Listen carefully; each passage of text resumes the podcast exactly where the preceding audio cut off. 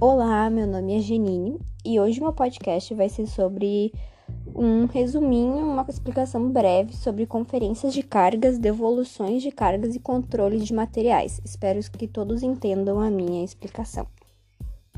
O controle de materiais é uma atividade da empresa que consiste em armazenar matérias-primas e insumos diversos, abastecer as linhas de produção, controlar o consumo e alimentar de informações todos os setores de produtivos, de vendas, de compras e administrativos.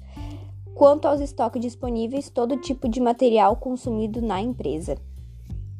Vou listar agora alguns tópicos importantes sobre o controle de materiais.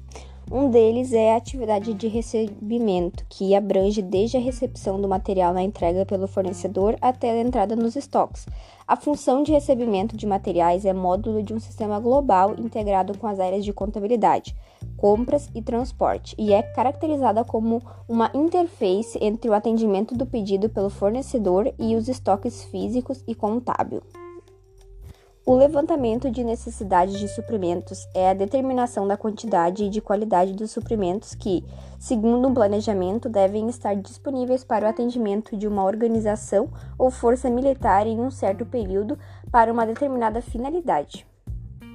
A requisição de materiais é uma solicitação feita a um setor. Uma requisição tem seu início na unidade de requisitante através do usuário requisitante, que preenche a requisição e a encaminha para a apreciação do seu gestor, que pode ou não aprová-la. Já a solicitação de compras é um documento que inicia o processo de compras do gestor UOL, manufatura e serviço. Temos também a conferência de materiais, modalidades de inspeção de materiais e devoluções de material fora de especificação. A devolução de mercadoria requer a interação de vários setores para solucionar o problema, e a logística é fundamental nesse processo. Vou listar alguns tópicos para ter maior eficiência sobre a devolução dessas cargas e mercadorias. Primeiro, é necessário definir uma política clara de devoluções. É importante que os processos de devolução estejam alinhados junto às principais áreas das empresas, em especial com o setor comercial, documentar e divulgar uma política que oriente clientes e departamentos sobre as regras envolvidas é essencial para o controle das ocorrências.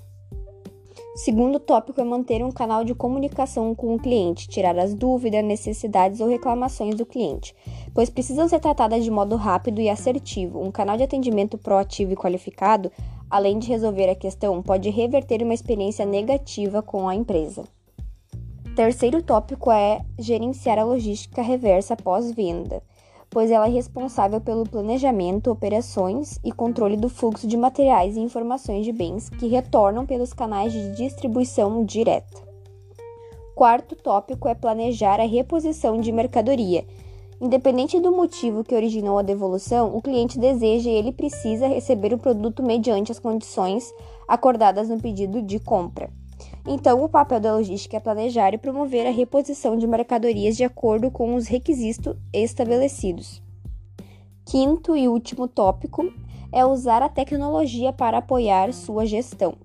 Além de impactar negativamente na imagem e no desgaste do relacionamento com o cliente, vale a pena reforçar que a devolução, quando negligenciada a sua gestão, pode representar grandes perdas financeiras para a empresa.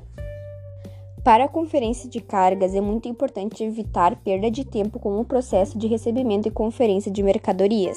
É bom que o espaço esteja liberado com antecedência, manter as áreas de descarga livres e cuidar para que o processo de entrada e saída ocorra sem problema, lembrando de conseguir um local específico para a conferência, pois pode ser necessário que a contagem e avaliação dos produtos sejam feitas em um espaço maior. O melhor sistema de conferência é ter um planejamento. É preciso ter todo o processo bem delineado e prever como cada etapa deve ser executada, evitando que a equipe cometa erros primários e que o tempo necessário para a finalização do processo seja excessivo. Então, esse foi o meu podcast. Espero que todos tenham gostado. Muito obrigado pela atenção.